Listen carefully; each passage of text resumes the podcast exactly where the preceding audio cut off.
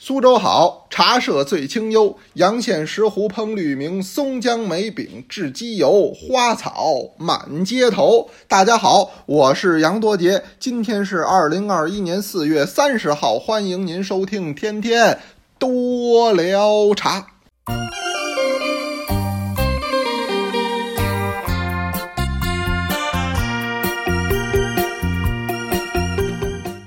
哎，您这两天要是连着听，您发现我开头都说这么仨字儿，这叫苏州好。实际呀、我最近就在苏州呢，这出差来这儿了，而且因为这个呢，还给您做了叫户外课程。我去年啊，我就许诺给大家，我说新的一年咱们这个疫情哎得到了稳定的控制，打这儿往后，我尽量多做一些户外课，把这个课堂搬到咱们的这个教室以外。这样的话呢，我说咱们叫做看见什么聊什么，实地聊它就更清楚，实地聊更亲切，实地聊啊，您体会的呃，它也会更多。所以这个课您看今年安排了好几堂了。这回呢到苏州，本来没这计划，后来我一看这虎丘啊，太棒了。这虎丘啊，本也是咱们苏州名胜之一，来的人不算太少，但是呢，像咱这么看的太少了。为什么到这儿基本上，你看那拍照就能看得出来，哪儿人最多，就说明哪儿是那网红打卡点儿。基本上就是那什么呀，剑池虎丘这四个字儿这，这是看一看。最后上边云岩寺宝塔上看一看，其他其实好多隐秘的景点没人看。关键这些隐秘的景点和咱们爱茶人太有关系了，这里边愣有茶圣陆羽的遗迹。您说这多重要啊！再有，我昨儿带您看那个叫五位古人呢，会虎丘。说这五位古人都在虎丘，哪五位呢？那就是白居易、韦应物、王禹偁、刘禹锡，再加上一苏东坡。好家伙，这叫五贤祠啊！我那天带您叫探访五贤祠，所以这个要是落课的同学，咱们得回听啊。这是在人人讲 APP 第三季最后一节课，这也叫收官之课。咱们在虎丘这块宝地上收官，这有纪念意义。那么第三季结束了，第四季也就算开始了。所以同时在这儿，我再一次强调一下，咱们茶师第四季的课程，在诸位同学的支持之下，算是顺利的开始了。所以您前三季听完了，您现在就可以报名到第四季上了。这是诸位的鼓励和支持。我老说，我本来就没想分季，讲个十多堂课，咱把这疫情啊给它扛过去，这就差不多了。没想到同学们，哎，听完了以后还鼓励，这就有第二季。第二季是唐代就讲完了，还鼓励，这就开宋代。宋代这一开，这口子就拉大了。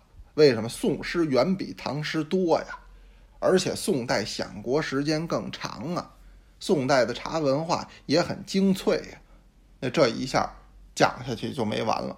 所以说，咱们现在是第四季，着重点是这么几位，哪几位呢？像什么苏轼啊、王安石啊、黄庭坚呐、陆游啊、朱熹呀、范成大爷、杨万里呀，咱们这一季是跟着这些人学茶，也给您请的都是高明的老师。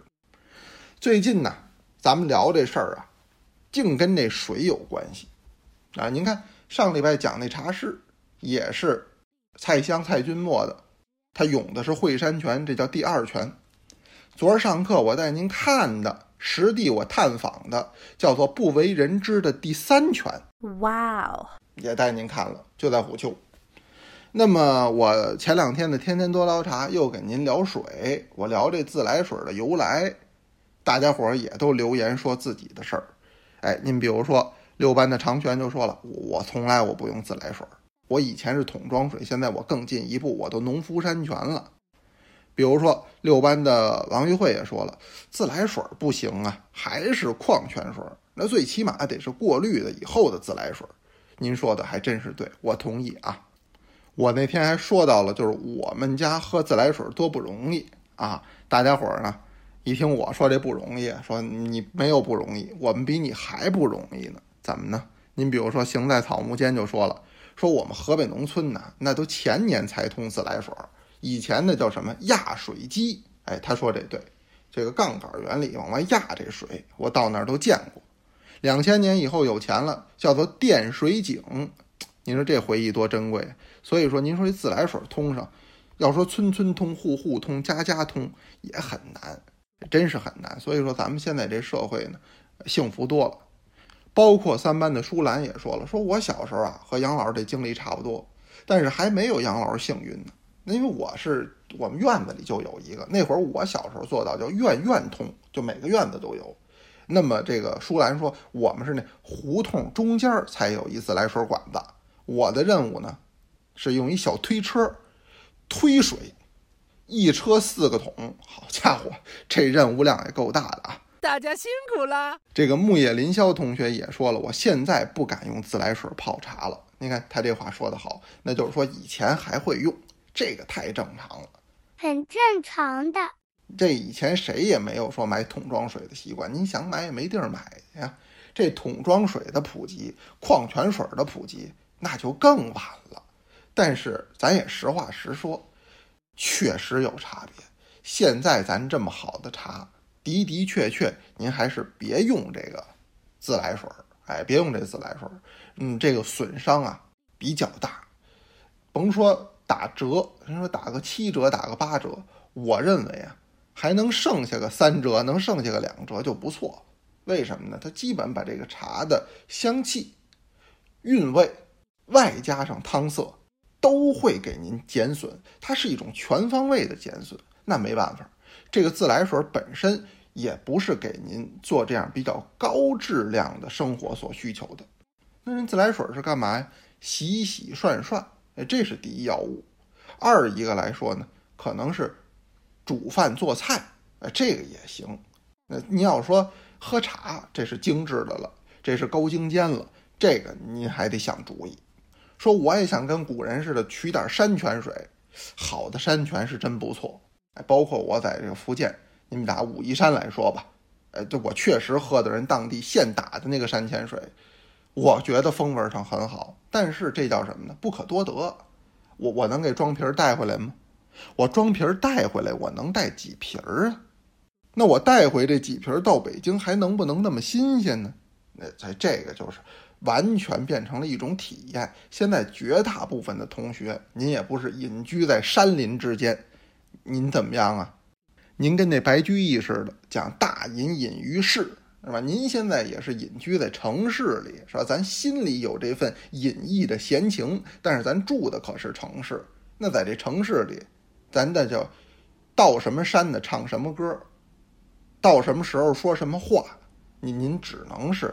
咱要说喝到这个矿泉水，瓶装的，哎，这个比较安全卫生，长时间可以稳定获得的，这就可以说有机会赶上了，弄点山泉水，那那是很好的。但是这您还得注意什么呢？卫生，因为现在有的水源地遭到了破坏，你觉得这水很好，它里边可能也有您看不见的物质。必定咱们跟古人的生活呀，离得太远了。对呀。咱们有咱们的方便，古人有古人的趣味。您说咱们羡慕古人，羡慕人什么呀？绿色无污染，这是肯定的。那会儿没有工业，也没有汽车，那他吃这东西，从这个角度来讲，那肯定是比较安全的。那说古人羡慕咱们什么呢？那当然羡慕咱们这个科技很方便呀。您拿我来说，从北京到苏州，你这个距离要说也不短。现在动车，我一看。最快那趟才四个小时，我们订票比较晚，还没订上那最快那趟，那五个多小时也到了，都不是朝发夕至，是朝发中午就至，都不影响您吃中午饭。您说这生活要说也够方便的。当然了，到苏州，您说你吃的好东西没吃着，那太多了。那今天我这堂我聊的是什么呢？我这苏州城里画茶食。你要说聊美食，那这我又没边儿了。我这回在苏州，我跟您说吃的最好的一个是面条，哎，这让我一北京人觉得面条好吃，苏州面真棒啊，真香！哎呀，二一个来说，我说您都想不到，羊肉这说北京人爱吃羊肉，对呀，咱们最爱吃了。我以前也认为我最懂吃羊肉了，但是羊肉跟羊肉的差别很大。到这苏州来，人带我们吃这叫什么藏书羊肉，这了不得，这颠覆了我对南派羊肉的印象。说有个南派羊肉这说法吗？啊，我那天在饭桌子那先给起的，因为这南北羊肉大不同。这北方羊肉呢，片着片吃，酱着吃，或者涮着吃。但是南方这羊肉它烧着吃，烧菜。您比如说这红烧羊肉做得好，南北都做，它南方做得带皮，就带皮烧，哎，烧出来极香，而且竟然呢一点儿都没有腥膻之气。二一个说做羊汤，我们北方也有羊杂汤，哎，这南方今儿我也吃他这个藏书镇上的这个羊杂汤，呵，新鲜。食材也新鲜，汤调的也好，一点味精不加，咸盐少许，意味提鲜。嗯，这个味道，我个人感觉，离开这儿到了北京都很难再颠覆它。所以这个苏州，我想念它。为什么我最近念叨这个？这是词啊，实际这是一江南的一个词牌子，它开头都这句叫“苏州好”。但是我今天不给您多聊这个。哎，什么藏书羊肉啊，什么三虾面呐，什么枫桥大肉面呐，这我现在都跟您少聊。今儿我给您聊的得跟这专业相关，咱得跟茶有关系。您听我开头就说了，我说苏州好，叫茶社最清幽；阳县石湖烹绿茗，是松江梅饼制鸡油，花草满街头，太美了。我给您聊那茶社里吃的，那是什么呀？茶食茶点呗。这个在苏州真有特色，所以啊，我这聊着，我也给您说个互动话题，就是您最爱吃的这个茶点是哪一样啊？当然不见得说一定跟这茶一块儿，因为咱们现在是讲究是基本大家都是单喝茶，单吃这点心，都这样。那么您最爱吃的哪一样，您说说就行了。那你说最基本的，您比如说瓜子花生，这是到哪儿？做茶呀，都有这个，抓一把往这一搁，大伙儿一嗑，这么一吃，那这今儿就不给您聊了。为什么呢？这个基本上没有什么技术含量，主要靠食材。好花生、好瓜子儿，这是第一要务，是吧？得新鲜。您要说一带这油哈喇味儿，那完了。所以它这新鲜劲儿是最重要的。我今儿给您说的都是得需要做的，需要做的这个茶点，那在苏州太多了。大致啊，我觉得起码分三大类，就是甜的、咸的、酸甜的，哎，这么三大类。您比如说这甜的吧，甜的呢就是糖糕，这是最多。呃，您到那儿，您看就也有有卖的啊，有茶食店都有卖的。你比如酥糖，什么麻片糖、寸金糖，哎，这都是糖类的，哎，不大点儿，哎，一块一块的。含在嘴里，这跟咱们平时吃的那工业糖还有点区别，嗯，它那甜劲儿不一样。我想可能是用的糖不太一样。哇哦！二一个说有糕，这糕现在呢也有打成独立包装的，就是一个一个一袋一撕的这种也有了。哎，我在店里都见着了。当然您也到那个茶社，他给你上就成盘上，那就贵一点。您比如说当地比较著名的云片糕，这到哪儿都点。您再比如说松仁糕，那比如说软糕类的，那就是蓬松一点的，哎，什么松子糕啊、枣子糕啊，还包括这个蜜仁糕啊、啊橘红糕啊，这是花样频出，口感上呢微有差别，偏酸一点的、偏甜一点的都有。还有一类东西呢，这个说法，反正起码北方好像少，叫什么呢？叫缠。嗯，哪个缠呢？就是缠绕、纠缠的缠，人家当地最有名的啊，核桃缠、松子儿缠、松仁儿缠，这什么东西？缠实际我一说您就懂，就是干果果糖。呃呃，那核桃，就是不是一个这个干果吗？它外边拿糖稀给它裹上。我们这好像，呃，北京呢叫蘸子。我觉得它这个核桃缠这意思呢。我那天在那小食店看，就跟我们原来吃那核桃蘸子差不多，就蘸糖的那个蘸。原来有这么种东西，但是他们不叫，他们叫馋，啊，这个是新学习的，这是甜类的啊，还有很多就不给您细举例了。那么到咸类的，我更喜欢。说实话，我我是偏咸口，咸口呢，那最多的那就是什么呀？茶鸡蛋。你看好多店都卖茶鸡蛋，都说自己这最好。还有什么呀？豆腐干儿呗。豆腐干儿在当地就叫茶干儿。这还有点意思。茶干儿不是拿茶做的干儿，茶干儿是做茶的干儿，就是您吃那个茶，他们当地叫吃茶，不叫喝茶哈。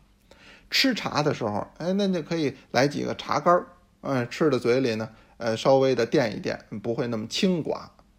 再有呢，当然就是熏类的。我到人家那观前街上一看，有一个茶食老店，我赶紧看看吧。我往里一看，这没有我要的这个糕啊、糖啊，这都没有。那茶食老店卖什么的呢？我仔细再一看，是一熟食店。我理解就是熟食店。您这比如里边卖的，我说您这哪样最著名啊？五香鸭翅膀。What？这算茶食啊？他反正打的是茶食店嘛。哎，刚才我说这个熏蛋，嗯。茶叶蛋，再有它有当地一特色熏脑子，熏脑子呀，啊，这这个也算茶食，您说您想得到吗？所以它当地挂茶食店的，您得看准了，有的是卖咱们认为的，比如糕点类的，也有那茶食店呢，它完全卖的就是酱货、卤味这一类的东西。那就可见，在当地这类咸类的，它也算茶食，这个还真挺不一样的，真特别。再有一类啊，那就是我刚才说的叫酸甜的，酸甜的，您比如说，那就是，嗯，我爱吃的啊，因为大家知道我爱吃的酸的，哎，什么陈皮梅呀，哎，什么山楂糕啊，什么冰糖的金桔呀，冰糖的蜜桔呀，话梅呀，梅饼啊，或就这类东西也很多，当地朋友也爱吃。现在也打成小包装、小零食，这都有，这也是一类可以做茶的。嗯，您到那茶馆，他有的时候也给您抓一把放那儿，论位点钱。当然，您可以单独吃。这个单独吃什么意思呢？其实好多东西啊，在苏州当地人家都当茶食。这个茶食的另一个含义可能就是小食，不是正餐，这个也可以叫茶食，这我理解。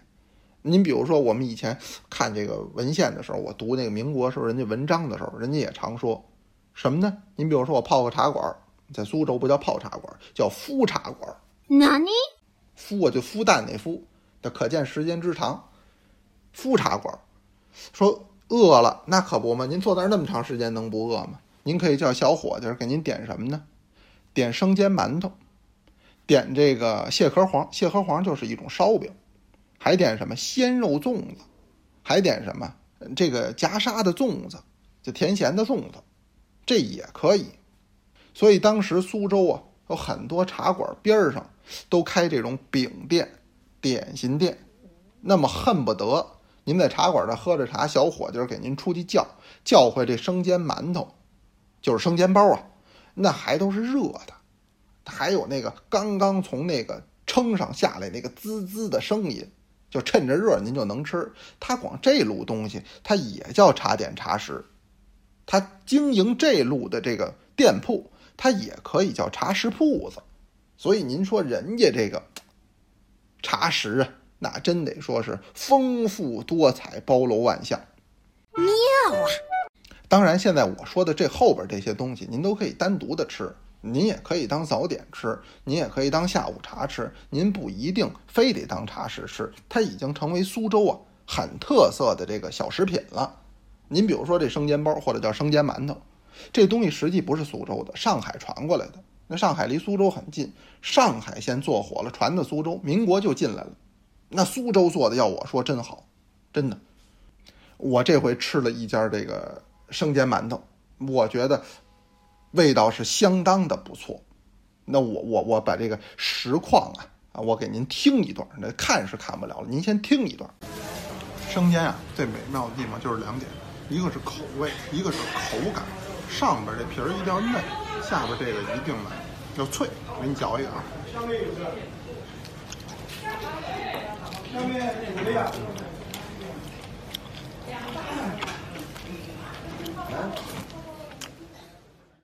您是不是听着都觉得香？哎，这东西必须趁热吃。所以当时为什么好多的茶馆边上都开这茶食铺子，开这点心铺子呢？它有这原因，它什么东西是一热抵三鲜。您这儿喝着茶，还能吃着这个小甜点，吃着这个小点心，这个生活太好了。要不然人家说这下江南它美呢，要不然这乾隆皇上他愿意来呢，他还真有原因。这苏州当地啊，会生活，太会了。当然，我给您说的这个只能是窥一斑见全豹。当地这美食文化很多，您就拿这茶食来说，这哪样单独拿出来，这后边都有历史掌故，都可以给您聊。但今儿先给聊一大概，是吧？您先感受感受。哎，甜的、咸的、甜咸的、甜酸的，哎，热的、凉的，您先感受感受这个茶食文化的丰富。这是我这次到苏州的见闻。就跟那生煎包子一样，我是趁热乎，我赶紧先给您端出来。那今儿这互动话题，您聊聊，就是您最爱吃的，或者您吃的觉得最好的一个茶食，哎，哪怕就吃过一次也行。说我常吃这种，我我就离不开这种的也行。您呢也可以下边留言，您馋馋我，好不好？来留言哦。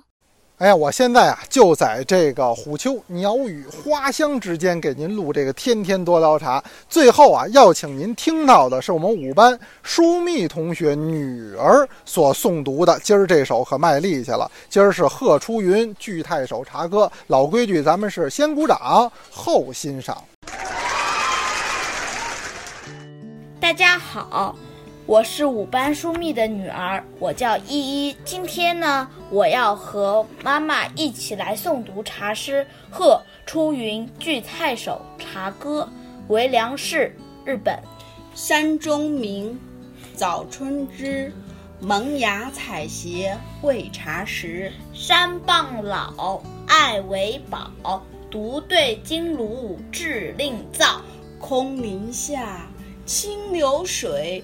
沙中路人吟枪子，寿叹须臾言气盛，盆浮沸，浪花起，拱线晚，商家盘，无言何味味更美？物性由来是幽节，深言十岁不胜此。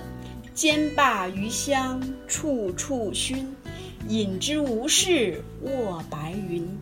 应知仙气日分晕。刚才啊，给您带来的是舒密的闺女，还有她，咱们两个人一块儿来的这个日本的茶师，真棒啊！这他是画附前言，我们现在这是签约，他是我们的这个签约作者啊，不好，应该叫签约歌手，嗯，就这么说好。那也欢迎咱们其他同学呀，都来给咱们口稿，都来跟我们签约，咱们一起把茶师的学习进行到底。有问也有答，天天多聊茶，咱们明天接着聊。同学们，明天见哦。